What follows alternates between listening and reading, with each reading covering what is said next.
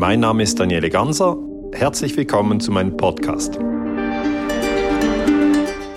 Kalter Krieg und die Angst vor dem Kommunismus. In so angespannter weltpolitischer Lage trainiert eine Partisanentruppe, streng geheim für den Bundesnachrichtendienst.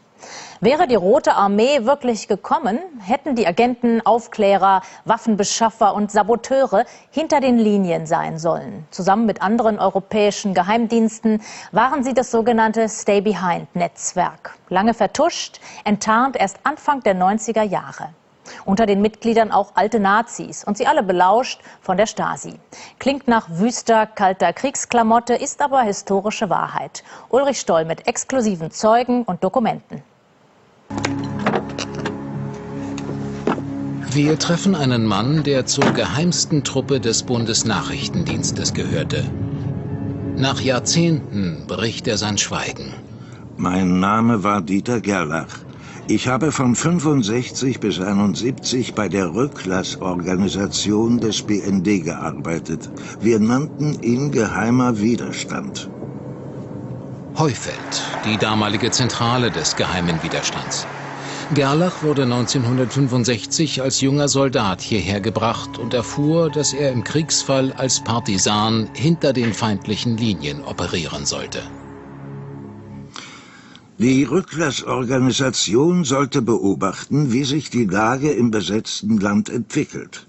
Dazu hatten wir V-Leute, die dazu in der Lage waren, sich konspirativ zu verhalten und ihre Wahrnehmungen per Funk abzusetzen.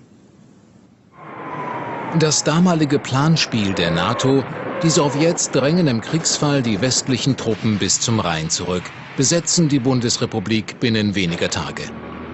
Der US-Geheimdienst baute daher seit Kriegsende in Westeuropa vorsorglich Widerstandsgruppen auf, Deckname Stay Behind.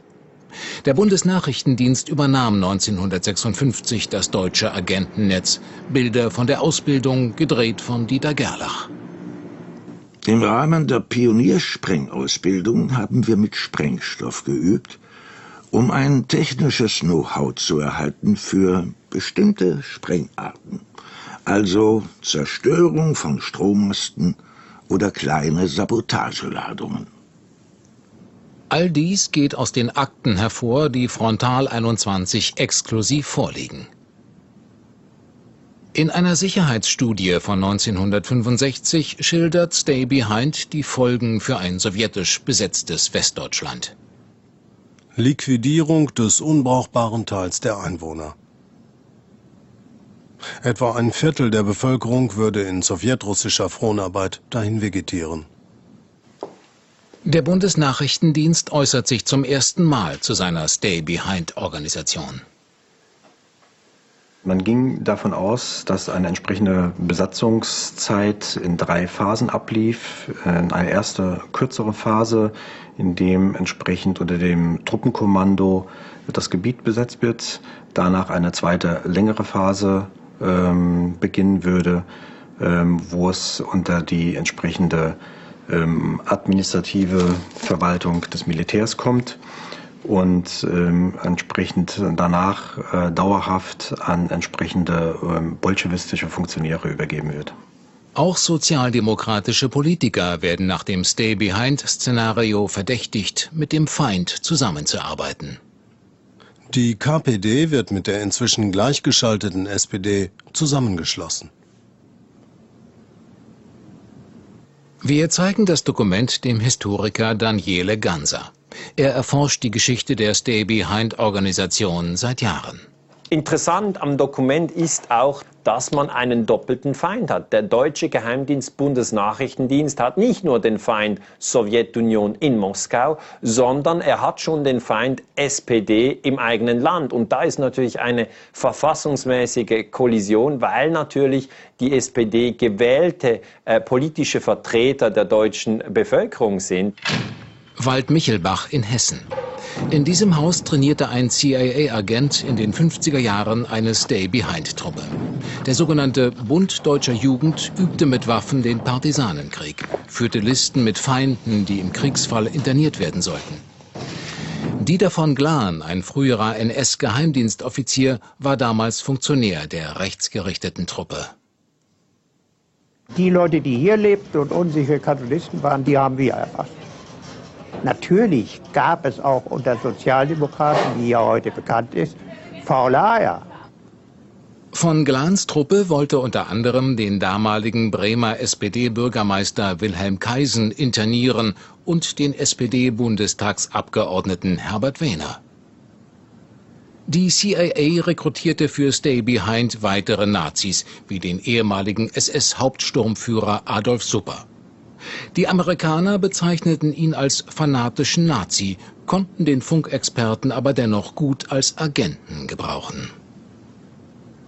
Da kommen wir also in diese paradoxe Situation, dass ehemalige Nazis in Deutschland im Untergrund in einer Geheimarmee sind und eigentlich die Demokratie retten sollten im Falle einer äh, Invasion durch die Sowjetunion.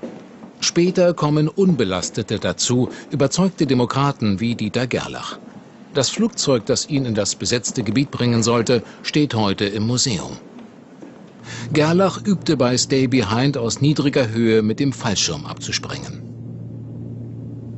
Am Boden wiesen Stay-Behind-Agenten, sogenannte V-Leute mit Positionslichtern, die Fallschirmspringer bei der Landung ein, nahmen sie in Empfang. Dann wurde man versteckt. Und dann fing man an, seinen Auftrag zu erfüllen. Es wurde immer so dargestellt. In dem Wald, da sind 20 Mann, die sind Widerständler. Da springen wir jetzt runter mit drei Mann und bauen da einen Widerstandskern auf. Herbst 1990. Die italienische Stay-Behind-Truppe wird enttarnt. Ihr Deckname Gladio. Mit der deutschen Stay-Behind ist Gladio Teil des europaweiten Agentennetzwerks. Jetzt kommt heraus, das italienische Gladio war in schwere Verbrechen verstrickt, wird für Terroranschläge mit vielen Toten, wie hier in Bologna 1980, verantwortlich gemacht. Gladio versucht, das Volk in Angst und Schrecken zu versetzen, damit die Leute sozusagen dem Militär und dem Geheimdienst mehr Macht geben. Also konkret, man lässt ein Auto in die Luft fliegen mit einer Terrorbombe oder ein, ein, ein Wartesaal in einem Bahnhof oder in einem Supermarkt, Einkaufszentrum, eine Bombe hochgehen. Mit Gladio arbeitete die deutsche Geheimtruppe noch 1980 zusammen. Das belegt dieses Stay Behind Geheimpapier. Danach führten der deutsche Geheimdienst und der italienische, also Gladio, auf luxemburgischem Territorium gemeinsame Operationen durch. Doch die Bundesregierung unter Helmut Kohl leugnet noch 1990 solch heikle Zusammenarbeit. Eine NATO-Geheimtruppe Gladio gibt es nicht. Dabei wurde Stay Behind erst nach dem Auffliegen von Gladio klammheimlich aufgelöst, erst nach der deutschen Vereinigung in Absprache mit den assoziierten Partnern ähm, geschah das bis zum dritten Quartal 1991. Die Kontakte zu den nachrichtendienstlichen Verbindungen wurden eingestellt. Burkhard Hirsch war damals Mitglied der Geheimdienstkontrollkommission, wusste lange nichts von Stay Behind. Er fühlt sich von der Regierung Kohl getäuscht. Was da geschah, war völlig ungesetzlich, nicht in Ordnung und äh, auch politisch wirklicher Unsinn. Andere wussten mehr, die Stasi. Denn während die Stay-Behind-Partisanen den Ernstfall übten, lauschte die Staatssicherheit mit. Die DDR-Aufklärung hatte die Funksendungen der Stay-Behind-Agenten längst entschlüsselt.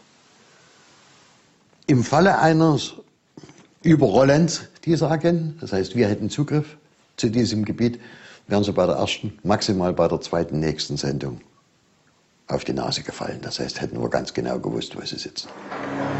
Bis zur Auflösung 1991 war die Stay-Behind-Zentrale in einem unauffälligen Münchner Bürohaus untergebracht. Doch auch hier beobachtete die Stasi die BND-Partisanen aus einer Wohnung gegenüber. Männer wie Dieter Gerlach wären im Kriegsfall die ersten Opfer gewesen. Der Widerstandskämpfer hat, wenn er erwischt wird, rabenschwarze Karten. Wenn er zu nichts mehr Nutze ist, wird er einfach erschossen. Die Untergrundtruppe des BND. Die Aufklärung eines dunklen Kapitels hat gerade erst begonnen.